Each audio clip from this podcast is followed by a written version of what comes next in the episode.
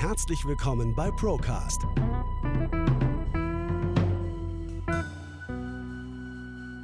Der Podcast der ProLife GmbH. Wir nehmen Sie mit auf eine Reise hinter die Kulissen der Finanz- und Versicherungsbranche. Hallo Sven, schön, dass wir wieder zusammensitzen. Hi Felix, freue mich. Ich äh, darf dich am Anfang gleich loben. Du bist nämlich Hellseher oder Wahrsager. Weil als wir vor zwei Monaten zusammen gehockt sind, hast du prophezeit, dass die Spritpreise Ende Mai wieder nach oben gehen werden, wenn dann zum Anfang Juni die Unterstützung kommen soll. Und Wunder, was ist geschehen? Genauso wie du es vorher gesehen hast. Genau, es war ja eigentlich so ein bisschen als Satire gedacht. Ja. Ähm, ich habe ja darauf hingewiesen, liebe Leute, falls das tatsächlich so ist, dass wir dann einen ähm, Spritpreis haben, der um 35 Cent oder bis zu 35 Prozent äh, höher ist, 35 Cent höher ist, dass wir da nicht wirklich eine Erleichterung bekommen haben. Und ich habe mir heute tatsächlich nochmal die Durchschnittswerte rausgenommen. Also der höchste Durchschnittswert für Super war bei 2,25 hm. und der höchste Durchschnittswert für Diesel war bei 2,14 Euro. Wahnsinn. Ja, und dann bringt uns die Unterstützung nicht mehr viel. Dann sind wir auf dem gleichen Niveau wie im März, als wir zusammengesessen sind. Genau, wir waren immer um den Pegel bei 2 Euro. Also genau. Das heißt, wir waren immer so bei 1,90 ungefähr beim Diesel und bei 2,02 Euro ungefähr beim, beim Superbenzin. Ja hat verschiedenste Gründe und ähm, ja, ein Schelm, wer Böses denkt ja. bezüglich dieser Unterstützung, die wir jetzt im Juni bekommen oder auch nicht, weil die Tankstelleninhaber sind ja immer noch nicht so ganz einig, wie das alles verrechnet werden soll. Ich bin gespannt, was jetzt dann in zwei Tagen passiert. Um den Herrn Habeck zu zitieren, hat er gesagt, es kann sogar sein, dass es höhere Spritpreise ab dem 1. Juni gibt, weil die Nachfrage höher ist und deswegen Benzin noch ein selteneres Gut wird. Ja, das ist eigentlich eher bezeichnend, weil diese Förderung kommt ja jetzt in dem Zusammenhang nur in Deutschland zum Tragen. Äh, Benzin wird aber oder Öl wird global nachgefragt. Deswegen kann ich das nicht ganz nachvollziehen, was der Herr Habeck da wieder erzählt. Aber gut, er wird es schon wissen als Wirtschaftsminister. Er hat zumindest mal darauf hingewiesen, dass es sein kann, dass wir auf höhere Spritpreise uns einstellen. Also können wir das jetzt mal in den Raum stellen, dann schauen wir Ende Juni, ob wir auch da wieder die Wahrsager äh, Qualitäten ähm, durchgesetzt, also ob sich die Wahrsagequalitäten durchgesetzt haben. Und diese teuren Spritpreise, Sven, da haben wir das nächste Thema, die kann ich ja aktuell nicht mal mehr mit Karte zahlen.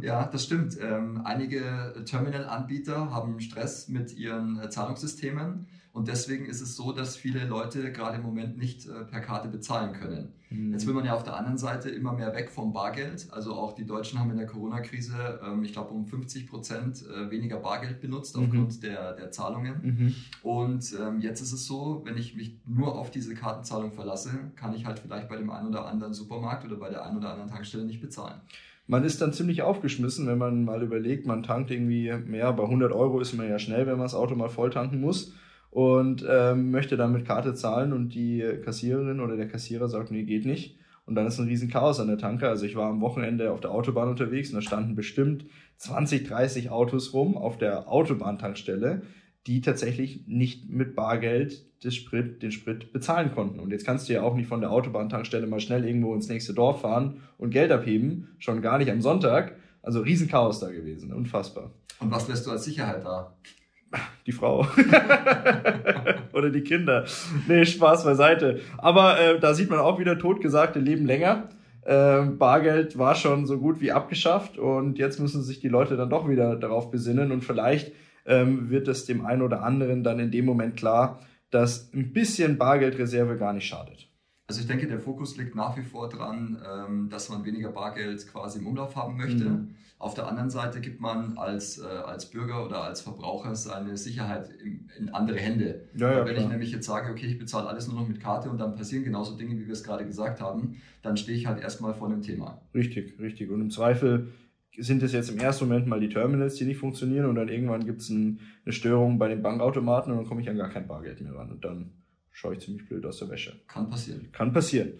Sven, ähm, der Monat Mai, da ist wieder wie viel passiert. Ähm, Sparer waren auch im Mai wieder besonders unter Druck äh, geraten.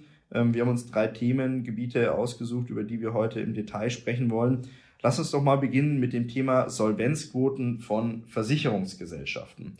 Wir hatten das vor zwei Monaten schon mal kurz angeschnitten, aber vielleicht gehen wir auf dieses Thema auch noch mal ein, was Solvenzquoten eigentlich sind, wieso die ähm, ja beschönigt werden von den Versicherungsgesellschaften äh, in den letzten Jahren und auch noch bis 2032 beschönigt werden in Zukunft. Und ähm, ja, welche, welche Beispiele und welche Ausreißer es da so am Markt gibt. Mhm. Also die Solvenzquote, die ist in zwei Bausteine gegliedert. Das eine ist die Nettoquote, das andere ist die Bruttoquote. Und sie dient dafür, dass man einen Indikator hat, ähm, was passiert, wenn ein Versicherer in eine Krisensituation kommt. Mhm. Deswegen sagt man, wenn ein Versicherer eine Nettoquote von 100 ausweist, dann schafft er eine Krisensituation. Mhm. Wenn er das nicht schafft, dann ist er in der Manndeckung, so nennt die BaFin das, also die Bundesaufsicht für Finanzen, mhm. nennt das Manndeckung bei jedem Versicherer, der quasi unter 100 rutscht. Mhm. Und ähm, diese Solvenzquoten sind ja so ähm, ja eine Kennziffer oder eine Kennzahl, die europaweit für Versicherungsgesellschaften gelten soll. Da wurde jetzt diese Solvency 2 Regel eingeführt, die ist vergleichbar, ich sage mal mal, mit diesen Basel-Regelungen für die Banken, die in der Vergangenheit eingeführt worden sind. Ziel ist es im Endeffekt, die Insolvenz von Versicherungsgesellschaften so weit wie möglich abzuwenden die Eigenkapitalausstattung der Versicherungsgesellschaften zu stärken, damit unterm Strich der Sparer in Zukunft geschützt ist. Kann man das so zusammenfassen? Genau, richtig. Deswegen, wie gesagt, gibt es diese beiden Bausteine. Und die, die Bruttoquote, das wirst du ja unseren Zuhörern gleich noch näher bringen, die ist ja auch sehr dehnbar. Also man kann die schon ordentlich nach oben anpassen. Richtig, da sind wir bei dem nächsten Punkt. Ähm, diese diese Sol Solvency 2-Regelung beziehungsweise die Solvenzquoten, die von den Versicherungsgesellschaften seit 2017 ja auch jedes Jahr veröffentlicht werden müssen, die sind sehr dehnbar. Das heißt, es gibt in unserem Versicherungsaufsichtsgesetz, die Abkürzung dafür ist VAG, gibt es drei Paragraphen, die entsprechend ähm, als Zielsetzung haben, dass die Solvenzquoten durch die Versicherungsgesellschaften angepasst werden können in einer gewissen Übergangsregelung. Jetzt muss man wissen, 2007 wurde schon, wurden schon die ersten Pläne für diese Solvency 2 Regelungen ähm, niedergeschrieben und die Übergangsmaßnahmen, die die Versicherungsgesellschaften jetzt nutzen dürfen, bis 2000, gehen bis 2032. Das heißt, insgesamt haben die Versicherungsgesellschaften 25 Jahre Zeit, sich auf diese Umstellung ähm, hinsichtlich den Solvenzquoten anzupassen. Genau, und 2032 passiert auch nicht, dass der Versicherer abgewickelt wird, sondern die BaFin kann dann entscheiden, ob sie ihm das Neugeschäft verbietet. Mhm. Also das ist, ähm, sage ich mal, erstmal das Drohende für die Versicherungsunternehmen, dass sie ab 2032, wenn sie die Solvenzquoten nicht mehr erfüllen, kein Neugeschäft mehr annehmen dürfen. Also nicht gleich Tabula rasa, die Versicherungsgesellschaft muss abgewickelt werden, sondern erstmal Step by Step Neugeschäfte eingestellt und dann schaut man mal weiter. Genau, richtig. Für weitere Infos folgen Sie uns auf YouTube und den gängigen Social-Media-Seiten. Die beiden ähm, ganz interessanten Paragraphen, die ich kurz zitieren möchte, ist der Paragraph 351 Versicherungsaufsichtsgesetz und der Paragraph 352 Versicherungsaufsichtsgesetz. Im Detail würde es jetzt den Zeitrahmen sprengen, zu sagen, welche Inhalte dort entsprechend niedergeschrieben sind. Das sind beides Übergangsmaßnahmen, die dort in Anspruch genommen werden können mit den Übergangsmaßnahmen hinsichtlich der Bilanzierung im Paragraph 351 Versicherungsaufsichtsgesetz verbessert sich die Solvenzquote der Versicherungsgesellschaften durchschnittlich um 19,9 Prozent. Nicht unwesentlich meiner Meinung nach. Ja. Jetzt kommt der Paragraph 352 Versicherungsaufsichtsgesetz. Dort ändert sich die Solvenzquote zum Positiven für die Versicherungsgesellschaften bei Anwendung dieses Paragraphen im Durchschnitt um 191,7 Prozent im Durchschnitt. Also das ist schon wirklich Wahnsinn, wie hier vom Gesetzgeber auch den Versicherungsgesellschaften wieder unter die Arme gegriffen wird, was natürlich unterm Strich auch bedeutet, dass viele Versicherungsgesellschaften, die jetzt vielleicht noch eine ganz gute Quote ausweisen mit diesen Unterstützungen, ähm, dass die eigentlich gar nicht kerngesund sind, sondern ganz, ganz, ganz im Gegenteil total bilanziell total krank dastehen. Also der Laie kann es meiner Meinung nach nicht bewerten. Mhm. Und da zähle ich mich auch dazu. Weil ja. wenn ich mir diese Zahlen anschaue, ich kann dir mal ein Beispiel nennen. Also das ist ein Versicherer, der bewegt sich im Mittelfeld am Markt, also was das Thema ähm, Geschäft anbelangt. Mhm. Und da ist es so, der hat eine Nettoquote von 40. Mhm. Also das heißt, würde ich jetzt die reine Nettoquote nehmen, dürfte er 2032 kein Neugeschäft mehr machen. Mhm. Nimmt man jetzt die Übergangsmaßnahme in Anspruch, steigert sich die Nettoquote von 40 auf eine Bruttoquote von 837. Also was sich jetzt wieder super anhört für den, für den Sparer. was sich sehr gut anhört, aber wie, wie bewerte ich das als Endverbraucher? Ich kann es ja selber jetzt in dem Moment gar nicht bewerten. Also das ist ja, in, in, welches Verhältnis wird das gestellt? Das kannst du ja gar nicht ins Verhältnis stellen. Also jetzt sind wir ja Experten, wir können es, aber selbst wir können es tun uns schwer, das Ganze ins Verhältnis zu stellen. Und der Sparer kann es überhaupt nicht. Also das ist reine Augenwischerei dann unterm Strich auch. Richtig, das ist eine Zahl, die steht da, man denkt, die ist gut. Ja. Und wenn man sich jetzt überlegt, Nettoquote unter 100 bei 40 Mhm. und der Top-Anbieter, also die höchste Solvenzquote liegt bei 1002. Wahnsinn. Also das heißt, ein, ein Unternehmen, das eigentlich kein Geschäft mehr betreiben Ja. darf, zu dem Besten unterscheidet nicht mal 200 Punkte. Ja. Also wie, wie kann man das bewerten? Wahnsinn, Wahnsinn. Ja, das ist, ähm, ich, ich kann es nicht bewerten, aber das zeigt halt nochmal, wie undurchsichtig dieses Thema einfach auch ist. Es wurde ja auch unter dem Deckmantel des Verbraucherschutzes eingeführt, wobei ich hier keinen Verbraucherschutz sehe, weil der Verbraucher kann es sowieso im Zweifel gar nicht beurteilen. Also das ist auch eins, was klar ist. Und was ganz spannend ist, nur zehn Versicherungsgesellschaften in Deutschland nutzen keine Übergangsregeln.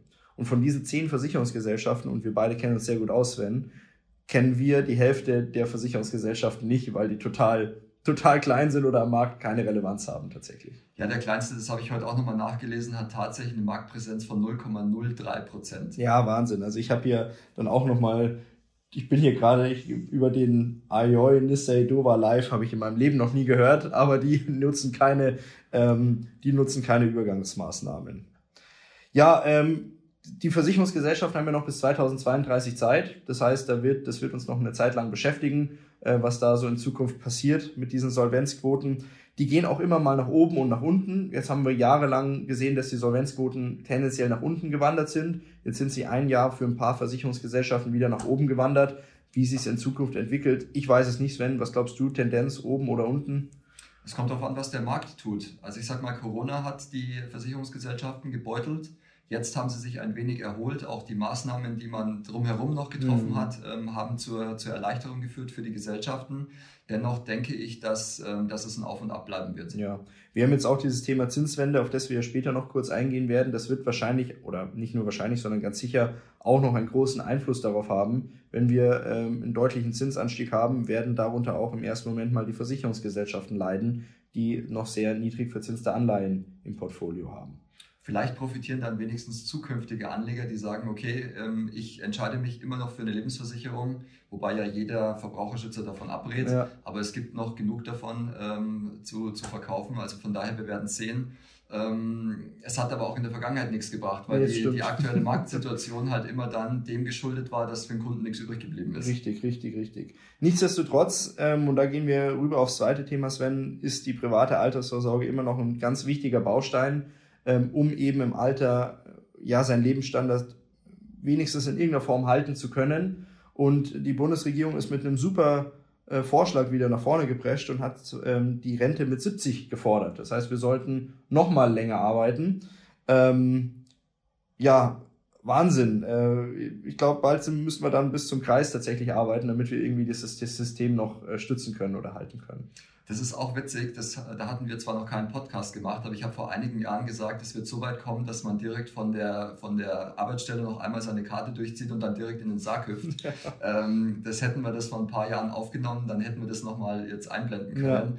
weil es so ist, dass dieses System gar nicht mehr anders funktionieren kann. Also es kommt ja nichts Frisches mehr nach. Ja. Und was dann noch ganz entscheidend ist, die Jugend, die jetzt quasi in die Arbeitswelt eintritt, die will auch nicht mehr durchgehend arbeiten. Ja, also es gibt Umfragen, die sagen ganz einfach, nee, ich werde mir in meiner Arbeitszeit oder in meiner Arbeitsdauer ähm, immer wieder Auszeiten nehmen. Ja. Was bedeutet, dass immer wieder Lücken entstehen, Ja. auch in der, in, der, in, der, in der Nachversorgung. Was ja interessant ist, und da hattest du auch mal, da hatten wir auch noch keinen Podcast dazu, aber wäre vielleicht interessant, mal darüber zu reden in Zukunft. Da hattest du mir mal einen Artikel geschickt, Sven. Da ging es darüber äh, oder darum, dass die Bundesregierung auch plant, dann entsprechend Maschinen oder Roboter in die Sozialversicherungskassen einzahlen zu lassen. Wegen eben diesem Thema, dass wir, dass wir diese vierte industrielle Revolution haben, dass ähm, dieses Thema Work-Life-Balance immer mehr in den Vordergrund ähm, rückt, dass Versicherung, äh, nicht nur Versicherungsgesellschaften, aber auch große Unternehmen in Amerika mittlerweile die Vier-Tage-Woche einführen und das auch irgendwann bei uns mal kommen wird äh, in Deutschland und damit dieses Rentensystem, das staatliche Rentensystem einfach nicht mehr finanzierbar ist und dann einfach die produktiven ähm, Roboter, sage ich jetzt mal, fiktiv einzahlen sollen. Genau, weil der Roboter ersetzt ja in der Regel quasi eine Arbeitskraft. Richtig, ja. Und äh, dadurch ähm, nimmt man ja einen zahlenden, sage ich mal, für die, für die Rentenkasse. Mhm. Und dementsprechend hat man dann den Vorschlag gebracht, naja, wir könnten ja dann die Roboter quasi wie Menschen behandeln und dann bezahlen die Arbeitgeber oder die Unternehmen eben entsprechend dann äh, diesen Beitrag ja. für den Roboter. Das heißt, die Produktivität, die quasi vom, vom, vom menschlichen Körper auf diese äh, Roboter umgeschichtet wird, wird gleich besteuert dann im Endeffekt. Was ja nach, also was ja eine Idee wert ist, sage ich jetzt mal, aber trotzdem grotesk ist irgendwie. Also äh, wie das umzusetzen sein wird in Zukunft, ähm, bleibt spannend.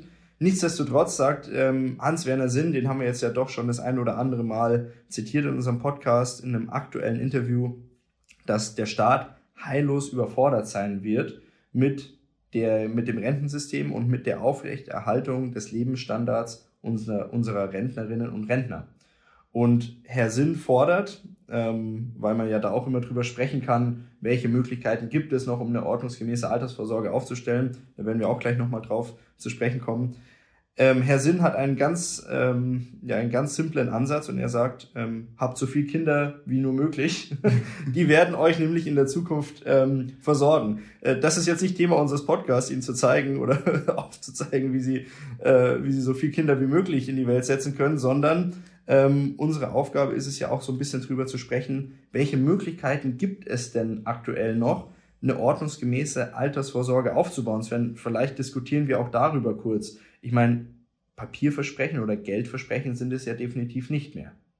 Also ich rate da jedem einfach in die Vergangenheit zu gucken und sich eben die, die Sachwerte anzuschauen. Mhm. Also das heißt, äh, Sachwert, alles, was man entweder haptisch greifen kann oder ich sage mal im weitesten Sinne auch ähm, Aktien, weil da ist ja auch produzierendes Gewerbe oder Dienstleistung ja. dahinter und so weiter. Und das hat in der Vergangenheit, ich will jetzt nicht sagen, die Krisen ausgeglichen, aber zumindest die Krisen gelindert, mhm. die wir so hatten. Ja. Und ja, wenn man sich die, eben die Vergangenheit anschaut, man kann ja nur von der Vergangenheit lernen und in der Zukunft, äh, sage ich mal, seinen Weg gehen wird sich eben auch meiner Meinung nach immer weiter zeigen, dass Sachwert, egal in welchem Jahr wir uns in Zukunft befinden werden, immer den Geldwert schlägt. Ja. Sachwert für diejenigen unter Ihnen, die vielleicht damit jetzt noch nichts anfangen können. Sachwert ist so ein Thema, der klassische Sachwert ist ja die Immobilie, glaube ich, die kennen wir alle. Dann kommt dicht gefolgt der, das Edelmetall, zum Beispiel Gold, Silber, aber auch viele andere Edelmetalle, die jetzt aktuell oder in den vergangenen Jahren ganz, ganz viel Nachfrage erhalten haben, wie zum Beispiel Bronze, Palladium oder dergleichen, die einfach gebraucht werden, um diese Digitalisierung, die auch nach der Krise, in der wir uns aktuell befinden, noch weitergehen wird, äh, in Zukunft auch weiterhin benötigt werden. Also auch diese Metalle sind definitiv mal einen Blick wert. Ähm, Bitcoin, da streiten sich immer so die Geister darum, äh, ob das jetzt ein Sachwert ist oder nicht. Auf der einen Seite ist er in irgendeiner Form begrenzt, auf der anderen Seite ist es definitiv kein klassischer Sachwert, weil es ist nur was Fiktives, was Digitales, was sich ausgedacht ist im Endeffekt. Aber ich verstehe es zu wenig, um es tatsächlich dann einordnen zu können. Die einen sagen Sachwert, der andere sagt, es ist kein Sachwert. Lasse ich jetzt mal offen stehen an der Stelle es ist halt sehr volatil und deswegen ist es meiner Meinung nach so, dass man immer auf die Streuung achten sollte. Denn hätte ich jetzt, sage ich mal, mein ganzes Geld auf Bitcoin gesetzt, dann hätte ich jetzt erstmal eine Klatsche gekriegt. Richtig, ja. Weil diese, äh, diese ganzen Coins sind ja ziemlich abgestürzt. Also die haben in den letzten Wochen auch einen ziemlich rapiden Absturz erlebt. Ja. Auf der anderen Seite ähm, hätte ich vor vier Jahren eine Immobilie gekauft, dann könnte ich den Verlust des Bitcoins jetzt ja, wieder ausgleichen. Klar. Also wenn ich, das, wenn ich das so rechne. Richtig. Ja, man, man, man vergisst immer so ein bisschen, in welcher Phase der Krise wir uns vielleicht schon befinden, weil ähm, wenn man jetzt überlegt, dass die Tech-Werte in den letzten vier, fünf Monaten bis zu 70 Prozent ihres Wertes schon verloren haben, zum Höchststand, den wir im November 2021 hatten, dann sieht man erstmal, wo wir schon stehen. Und viele Ökonomen sagen, na ja, so im September, Oktober, dann können wir wieder mit steigenden Aktienkursen rechnen. Bis dahin werden die nochmal um 10, 20 Prozent fallen. Wir sind mitten in der, in der Krise drin. Und viele haben das noch gar nicht realisiert. Das merken wir auch immer, Sven, wenn wir irgendwo auf Vorträgen sind und gefragt werden, ja, wann ist es jetzt soweit, wann knallt's denn? Dann sagen wir häufig, wir sind schon mittendrin, es hat schon lang geknallt. Nur im Vergleich zu den vorherigen Krisen, die wir kannten, vielleicht auch 2007, 2008, Finanzmarktkrise, da gab es einen ausschlaggebenden Zeitpunkt. Pleite der Lehman, Lehman Brother Bank. Ähm, dieses Thema haben wir halt aktuell nicht. Das ist ein schleichender Prozess, den wir aktuell einfach sehen. Genau, und wir werden ja immer damit konfrontiert, wenn es schon soweit ist. Es genau. ist ja keiner darauf vorbereitet worden, so verkauft jetzt mal eure Anteile von Lieben, sondern Richtig. es hat geknallt und jeder Richtig. stand da und hat groß geguckt. Richtig, und dann war es soweit und dann konnte man auch nicht mehr agieren. Aber aktuell ist es ja so, es ist ein schleichender Prozess, der sich seit ja bestimmt schon zwei Jahren hinzieht. Äh, in den verschiedensten Branchen haben wir in den letzten zwei Jahren schon Rezessionen gesehen und jetzt haben wir eben eine weltwirtschaftliche Rezession und das ist ja auch einmalig. Ähm, da habe ich, da zitiere ich jetzt den Mr. Dax, Dirk Müller, der ähm, in seinem aktuellen Podcast auch davon geredet hat, äh, dass das die erste Weltwirtschaftskrise ist, die global stattfindet. Also in der Vergangenheit war es immer so, Europa oder Deutschland oder Amerika oder China oder Japan hatten ihre Rezession in ihrem Land. Aber irgendwo anders auf dem Kontinent war deswegen trotzdem immer noch ähm, äh, ja, kei keine Krise, sondern da war dann tatsächlich die, die Wirtschaft nicht von dieser Krise betroffen. Das ist das erste Mal, dass die Weltwirtschaft simultan von dieser Krise betroffen ist, aufgrund verschiedenster Faktoren. Und das ist eben das Gefährliche daran. Weil Afrika, die jetzt vielleicht nicht ganz so sehr davon betroffen sind, die fangen die Weltwirtschaft nicht mehr wieder auf, rein, rein ökonomisch gesehen schon. Auch das sehr, sehr interessant. Ich meine, auch dazu ein Beispiel, man hat halt diese ganzen Verschiebungen. Also das heißt, es hat sich ja Produktion in alle möglichen Länder verschoben. Ja. Man sieht es gerade bei den Autos. Die Autos stehen zu 99 Prozent fertig da. Es fehlt aber ein Chip, um es in Betrieb zu nehmen. Richtig, ja. Und hätte man das alles in einem Land, dann hätte man die Thematik nicht. Richtig, ja. Und so hat man es weltweit verteilt und deswegen verschiebt sich eben auch dieser, ja, diese Abhängigkeit einfach global. Ja. ja, und diese Globalisierung ist ja nicht von heute auf morgen wieder umzukehren. Also ganz im Gegenteil, die Lieferketten, die sind ja global verstreut und jetzt die Produktion wieder nach Hause zu holen oder nach Hause in Anführungszeichen nach Europa vielleicht zu holen, bedarf ja einiger Arbeit. Und ähm, das ist ja auch nicht von heute, und heute auf morgen erledigt. Das dauert ja einige Jahre, bis sich diese Situation dann wieder nach und nach entspannen kann. Und dieses Thema Globalisierung, auch ein ganz interessanter Punkt, habe ich schon mal, äh, ich weiß nicht, ob ich das in der Folge, nee, in der vorherigen Folge schon mal angesprochen habe. Wir hatten dieses Thema Deglobalisierung schon mal nach der Weltwirtschaftskrise 1929. Davor wurde auch überall hin ähm, die Produktionsstätten verlagert, damals hauptsächlich für Baumwolle etc. Und die wurden dann alle wieder ins eigene Land zurückgeholt, weil man eben dieses, den gleichen Effekt hatte wie den, den wir aktuell sehen, dass man einfach von anderen Ländern und von Lieferketten entsprechend abhängig ist. Genau, was die Kreditkarte in klein ist, dass ich mich abhängig mache von der Kartenzahlung, ja. ist die Globalisierung in groß, weil ich am Ende des Tages vielleicht mein Produkt oder meine Dienstleistung nicht fertigstellen kann. Richtig. Abonnieren Sie uns jetzt, um keine Folge mehr zu verpassen und immer up-to-date zu sein. Sven, letztes, letztes Thema, nächstes Thema im Endeffekt, dieses Thema Globalisierung haben wir jetzt gerade schon angesprochen und steht ja auch in irgendeiner Form eine Zinswende bevor. Ich sage wissentlich Zinswende, weil im Endeffekt wissen wir ja noch gar nicht, wo geht's jetzt hin und in dem einen Land geht's nach oben und in dem nächsten Land geht's nach unten. Das heißt, wir haben eine Zinswende, um das mal so zu, zu formulieren. Ähm, die USA erhöht die Zinsen aktuell. Ähm, Europa oder die EZB sagt, sie wollen nachziehen, aber nicht ganz so drastisch wie die USA selber. Und gleichzeitig muss China seine Zinsen deutlich senken, weil ganz, ganz viel Kapital aus China und Europa nach Amerika abgezogen wird. Ähm, es ist irgendwie so, kommt mir vor, da, der Kampf der Systeme zwischen Amerika und dem Osten, ich sage jetzt mal China, Russland etc., der jetzt irgendwie so auf dem Rücken der europäischen Wirtschaft ausgetragen wird. Oder wie kommt dir das vor? Ja, wir sitzen halt mitten in der Abhängigkeit. Also mhm. das heißt, äh, wir kriegen ja aus beiden Ländern sehr, sehr viele Teile und sehr, sehr viele Dienstleistungen. Auf der anderen Seite wollen wir auch dorthin exportieren. Also das heißt, wir wollen ja auch, ähm, Deutschland war ja lange Zeit oder ist, glaube ich, immer noch Exportweltmeister ja. und die USA war ja auch ein großer Abnehmer. Wenn sich jetzt das alles, sage ich mal, zwischen den beiden abspielt, dann sitzen wir erstmal an der Außenlinie und schauen mal zu, was da so passiert. Ja, und ähm, dieses Thema, dass Europa halt so zwischendrin sitzt, hat ja auch dazu geführt, dass in den letzten Wochen der Euro massiv abgewertet worden ist.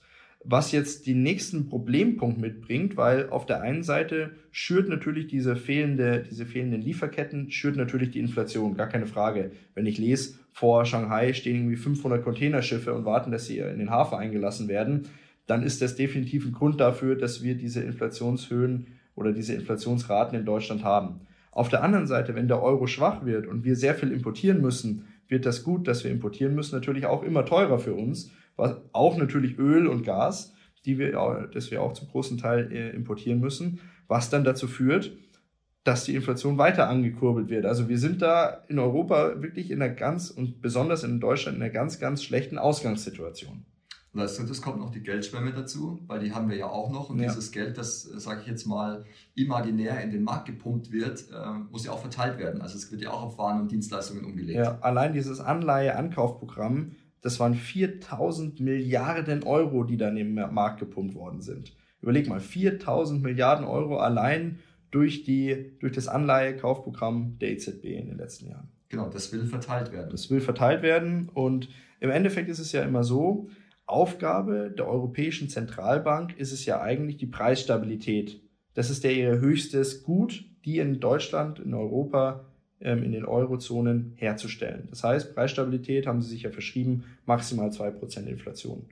Aktuell sind wir von den 2% Inflation ganz weit weg. Wir haben eine 400% höhere Inflation mit knapp 8%. Ich weiß nicht, wie jetzt die Inflation im Mai aussieht. Sven, hast du da schon aktuelle Zahlen? Ich habe die Zahl auch noch nicht gesehen. Ja. werden wir dann beim nächsten Podcast wissen. Genau, aber ich denke mal wieder rund um 7, 8% werden wir liegen, definitiv.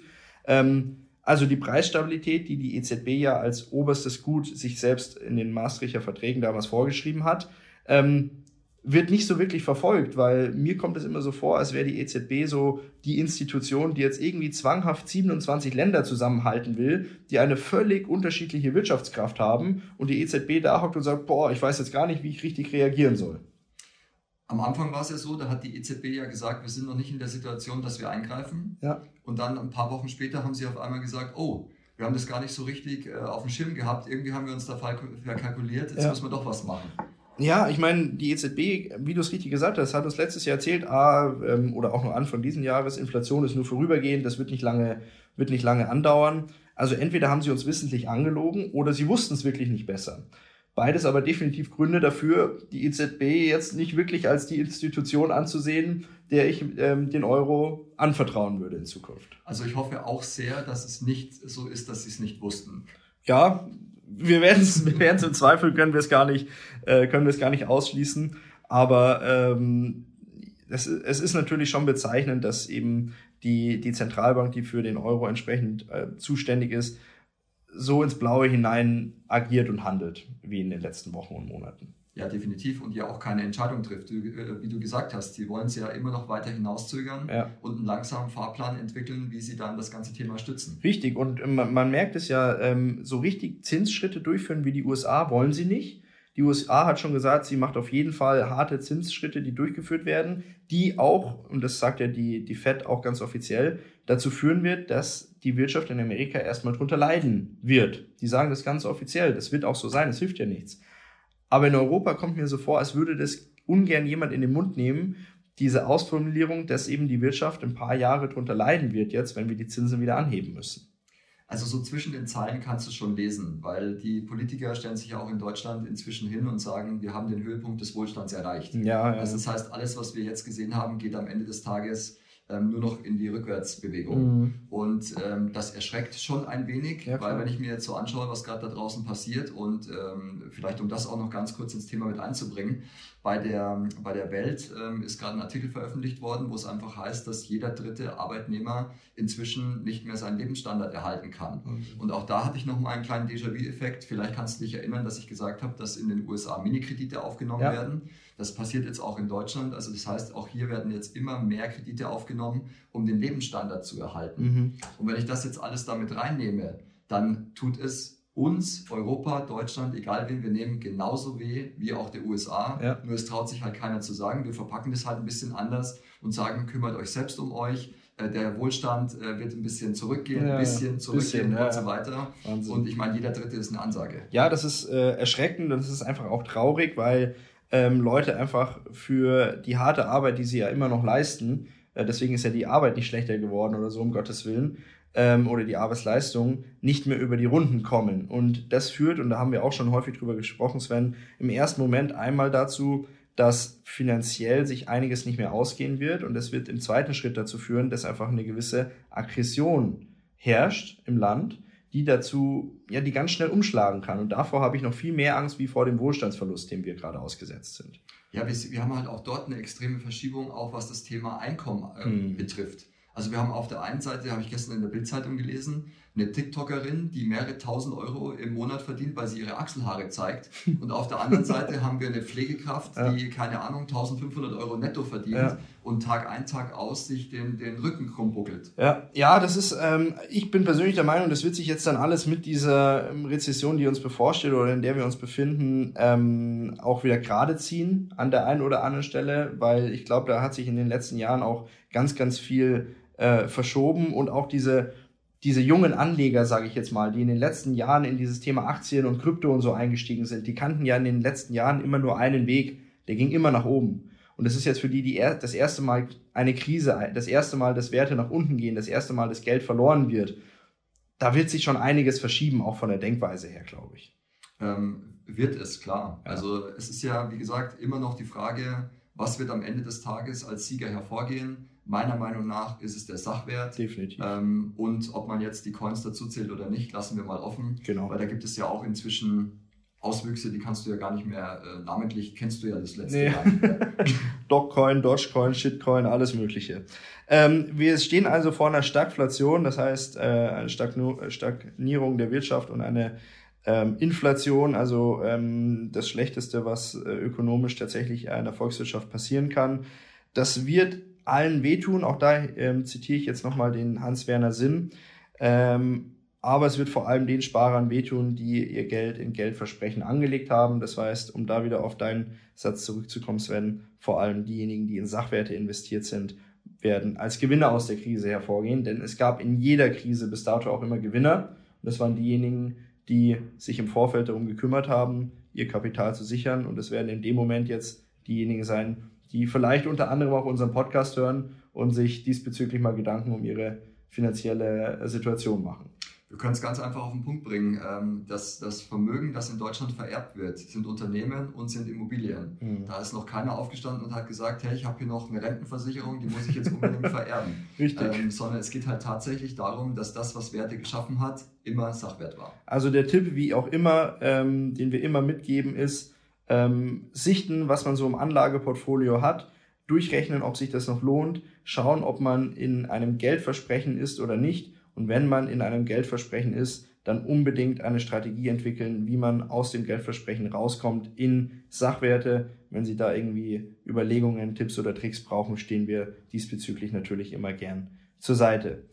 Sven, ähm, zum Schluss vielleicht noch mal ein kleiner Ausblick äh, in den Juni 2020, 2022, 2020 ist schon eine Zeit lang her, äh, 2022. Ähm, was glaubst du, kommt auf uns zu? Wir haben ja jetzt das 9-Euro-Ticket, das jetzt eingeführt worden ist. Wir haben jetzt die Spritpreisunterstützung, Energieunterstützung, ich weiß gar nicht, wie es offiziell heißt. Ähm, was wird im Juni auf uns zukommen? Was glaubst du? Also ich bin gespannt, was tatsächlich mit den Preisen passiert. Mhm. Denn ähm, wenn wir jetzt drei Monate in die Zukunft gehen, also ich wage mal wieder so, ich putze mal ganz kurz so die Glaskugel. Ich bin und, gespannt. ähm, und es werden jetzt schon erste Stimmen laut, dass dieses 9-Euro-Ticket quasi über steigende Preise ab Ende August kompensiert wird. Mhm. Also das heißt, da geht man jetzt in Vorleistung. Das wird sich danach über diese ganzen Transportgesellschaften, die die Preise dann anheben werden, irgendwo wieder angleichen, denn es muss ja an irgendeiner ja, Stelle klar. bezahlt werden. Klar. Die Frage ist, ob wir tatsächlich den Benzinpreis unter 2 Euro sehen werden. Vielleicht kurzfristig ja. Ähm, vielleicht können wir in drei, vier Wochen tatsächlich darüber sprechen, dass wir die zwei mal vorne weggestrichen haben. Ich weiß es noch nicht. Ähm, und ich bin auch etwas skeptisch, weil ähm, es einfach von den, wie gesagt, wir lesen ja immer gern zwischen den Zahlen mhm. und das gibt es noch nicht so ganz her, dass wir da jetzt beruhigt sagen können, wir haben jetzt irgendwann einen Sprit von 1,70. Ja. ja, so richtig äh, zuversichtlich ist da niemand, da, das stimmt schon. Ähm, ich glaube persönlich meine eigene Meinung, dass dieses Thema des Energiebonuses, der jetzt auch irgendwie ausgezahlt wird, 300 Euro pro Arbeitnehmer, die es irgendwie im August oder September auch nochmal gibt, die vom Staat dann entsprechend gefördert werden. Dieses 9-Euro-Ticket, dann äh, der Grundfreibetrag in der Steuer, der entsprechend angehoben wird, was dazu führt, dass Arbeitnehmer im Juni ähm, eine höhere Netto, äh, eine höhere Nettoauszahlung bekommen. Das ist jetzt kurzfristig dazu da, auch um dieses Thema Inflation mal kurzfristig wieder ein bisschen raus aus dem Fokus zu nehmen. Weil es ist ja ganz klar, ein 9-Euro-Ticket, das wird auch mit in den Inflationskorb mit eingerechnet. Geringere Energiepreise durch Förderung des Staates werden auch mit reingerechnet. Das heißt, die Inflation wird definitiv im Juni sinken. Also das ist schon eins, was ich ganz klar hier sagen kann. Und warum? Um dieses Thema Inflation mal ein bisschen aus dem Fokus der Leute, glaube ich, rauszunehmen.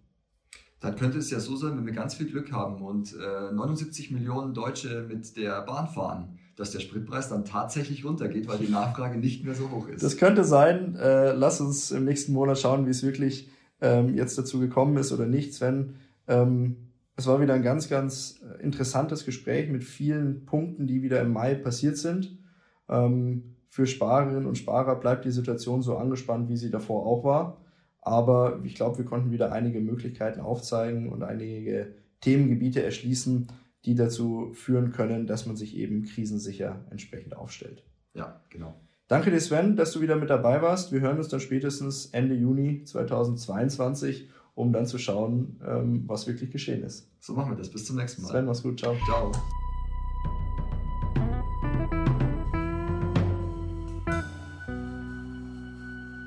Bis zur nächsten Folge Procast. Der Podcast der ProLife GmbH aus Ingolstadt.